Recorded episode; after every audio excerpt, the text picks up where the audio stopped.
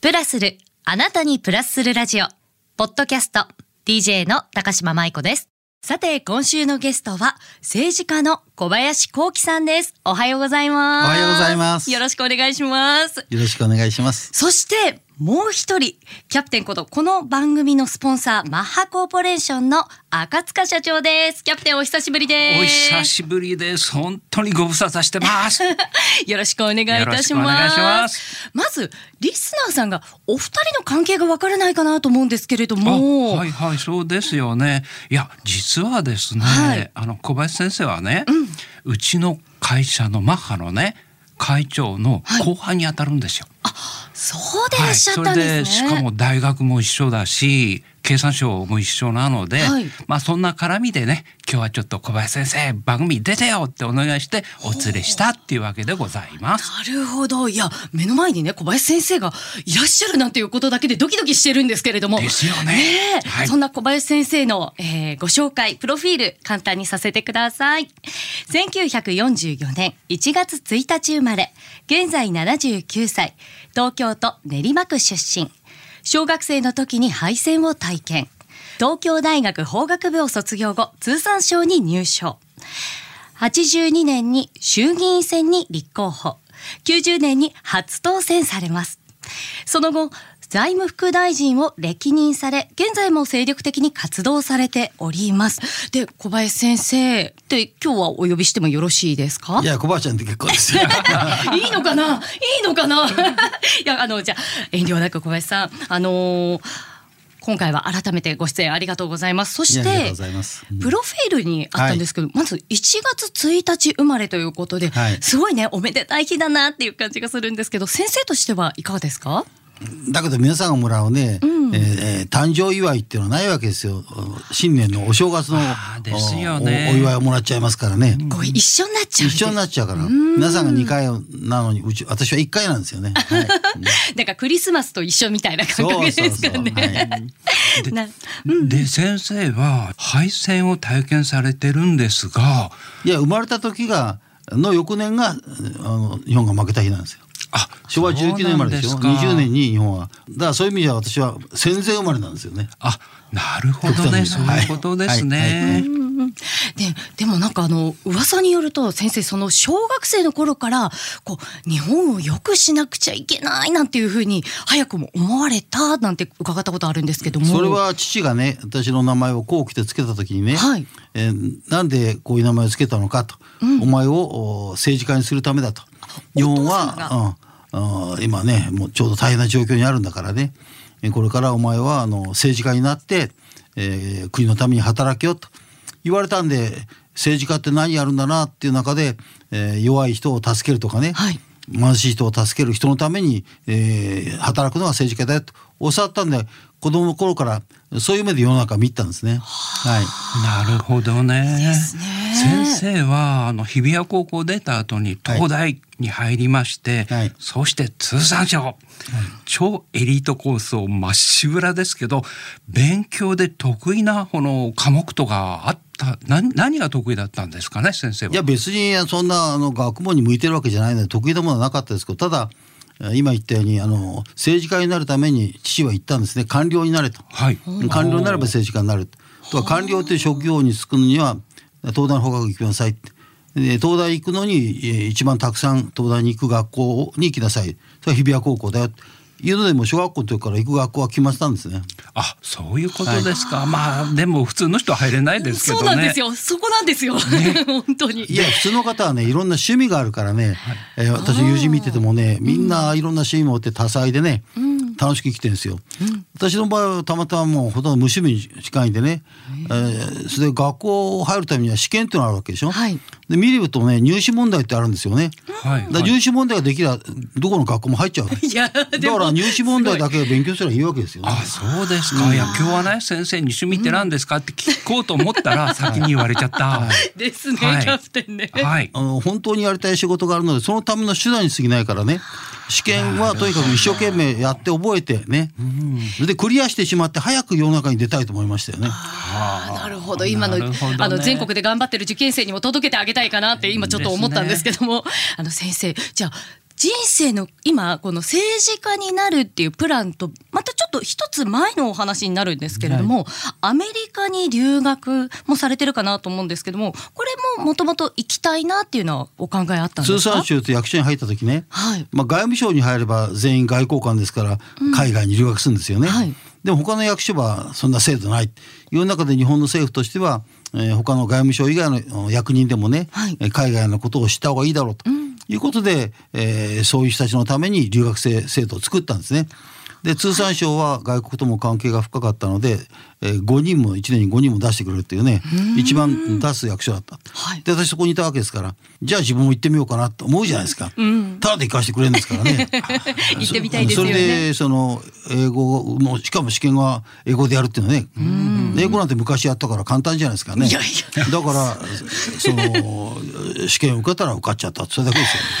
いや素晴らしいな。じゃあそんなアメリカの留学先であったハプニング一つ教えていただけませんか？いやハプニングって言ったら私命が終わるかと思ってえ何ですか？アメリカはね車を使う社会なんですよね。はい。私もそのお金があれば素晴らしい車を買ったけどね、はい。お金がないからあ日本に帰る先輩からね安くあの買うわけじゃないですか、はい。ボロ車をね。はい。はい。そのボール車ってどどうなったかっていうと走ってったんですよね。はいで煙がボコボコって出て燃えちゃったんですね。え漫画みたいなことがいやだからそれで、あれがもし広がったら爆発でしょ？煙が出てちょうど逃げたらね止まったからよかったけどね、はい。あれどっかあの引火したらですね爆発ですよ。そうですよね。そう死んでるってことがね、うん。2回もあったからねよえく助かったなと思って。え二回目も車の線がねもう古いからボロボロなんですよね。すぐ燃えちゃう。何時間も乗ってると。いや怖かった。当時の車ってアメ車って特に交渉しまくってたのそうそうそう。そうだったでかいのなんだってものすごいバカでかい車が安い。小さい車の高いんですよいいからね性能そうが。なんですよねそういった時代でいらっしゃったんですね。い、やでもそんないやまさかねそんなすごいエピソードが出てくると思わなくって今ドキドキしちゃったんですけどそんなあの留学も終わって帰国された後なんですけども、大学の講師になるということなんですけれどもこれも決めてらっしゃったんですか？いやいやこれは私あのたまたま、えー、ヨガ開発センターっていうですね。はいえーまあ、ヨガってもう自由時間ですけどね、人間働くだけが大事じゃなくてやがて将来例えば皆さんも土曜日曜休みじゃないですかね、はい。あるいは夏休み休み、それから退職した後も休み。休みの時間自由時間が非常に拡大していく時代、はい。その時に生きるのにですね寂しさとかいろんな苦しさと逆にね、あの人間はな迷うんだと。そういう余暇時間の活用の仕方を持たないとねいい人生生きられない、どうしたらいいかっていうようなことを研究するセンターが通産省が作ったんですね。でそこを私がたまたま担当した役員として担当するセクションにいたんですよ。はいはいで毎日毎日面白いから行ってね生きがいを研究するわけですから行って大学の先生と話をしてるうちに、うん、ある親切の先生がね「小林俺も忙しくていろんな大学からああ来い来い」って言われてねしかしそんなぜ全部の学校に行けないよって忙しくてね、はい。ちょうどいいからあのおお前なんかあね可愛い女性が好きだろうからね 精神精神女子大ってね素敵な女女子大から私の学校で美智子様が行ってた学校じゃないですかね。そうですよね、精神女子大のね講師はやらないかって自分があ前半や前期やるんだけどね、もうずっと1年もやって他からもいっぱい学校から来い来いって言われてるからね。有名な先生で、じゃあ後期はお前名前も後期だし後期やれって言われて、ね、そんなつながりでですか？それで半年行ったんです。はい公務員でねその普通民間会社やっちゃダメです公務員はね働けない。だけど、大学の先生ならいいんですよ公務員がね、なるほど。そうなんですうん、ね、だ合法的に行けたって。楽しかったですよ。ちょっとあの先生お話が面白い。ついつい笑ってしまいましたけれどね。いやーじゃあちょっとそんな華やかな楽しかった講師時代からちょっとあのうんまあちょっとお辛い質問になってしまうんですけど、82年に今度は選挙に立候補されるわけじゃないですか。で初めはなかなかね通らなくて2回落選をされてしまう。でこのまあ想像ですけれども当選と落選って全然違う世界かなと想像するんですね。いやーこの選挙戦びっくりしましたよね。私が落選しちゃうんだからね。信じてないですもんね、そのいや出る時はね。だってうん。落ちると思わないじゃないですか。はい、うん、それが供託金没収ですからね。会社では倒産でしょ？こんな票が出ないのか。そこそこで分かったことはあだから優秀な人間が政治家にならないんだなって。みんな世の中知ってて選挙なんかに出たら当選しないんだよあなるほど。選挙っていうのはね学問をすれば当選するっていう世界じゃないんだと。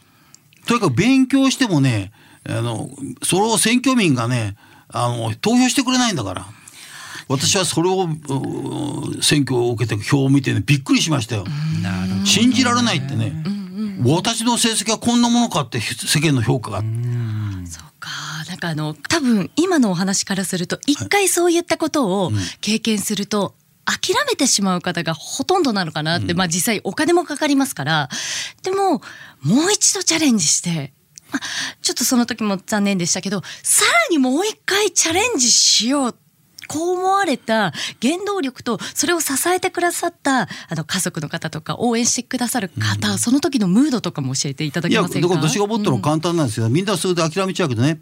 私が怒ってたのはねあ私の話を聞く人が少なかっただけだと思ったんですよね、はあ私の話を聞いて何人いようともね私がこのしきちっとお話をして誰が政治家にふさわしいですかって言った時ねお前じゃないよなんて言われると思わなきゃよね、いいじゃないかって言うわけですよ、だったらもうみんなに話をしてくね。まずは会を開いてくれないからこっちが強制的にしゃべる、それは駅頭に立つ。毎日街頭に演説立つだ。で私はいつも駅から何からとにかく人が集まったら演説を始めたわけですよ。でううるさいからってね出てけって言われたこともあるけどもね、とにかく毎日毎日毎日喋ると。ね。なるほど私の話を聞いたらこの、まあ、選挙区練りましたけどね、ここで私をしのぐ人材がいるのかって思うじゃないですか自分で。なるほど。そしてね90年に3回目で初当選されたんでやっとすけど、私の名前が浸透したなと思ったわけですよ。はい、やっぱりその時のことは鮮明に覚えておられますよね。皆さんのおかげだってそれまで支えてくれた人がいてこそね、えーまあ収入もない中でねいろんな方が応援してきました。私が行けばね、えーまあこういっちゃなくてまず昼飯ご飯時に行くんですよね、たそう日本人優しいですよね、食べてないか僕食べてこないじゃないですか、はいはい。えーはいと正直言う、食べてきよって必ず誰かが飯食ってけって。はそういう人皆さんの優しい人のおかげでね生きながらえたですよね。朝はまあ母親が作ってくれる朝ごはんを食べる。あ、なるほど。だ食事代がもうお金がかからずに生きてましたから。いやなんか噂によるとね。立ち食いそばをたくさん食べられてたあっていう。それは駅では立ち食いそば、だって安いんですもんね。確かに。で安い早いうまいですからね,、はい。最高ですよ。庶民の味方ですもんね、い、やそんなねもう小林さんあのたくさん今今この中でもエピソードあったんですけどもいろんなことを経験されてる中で大事にされている座右の銘とかもお聞かせ願えますか？今はもう独立自尊ですよね。福沢諭吉という大先生がね、はい。唱えた独立自尊。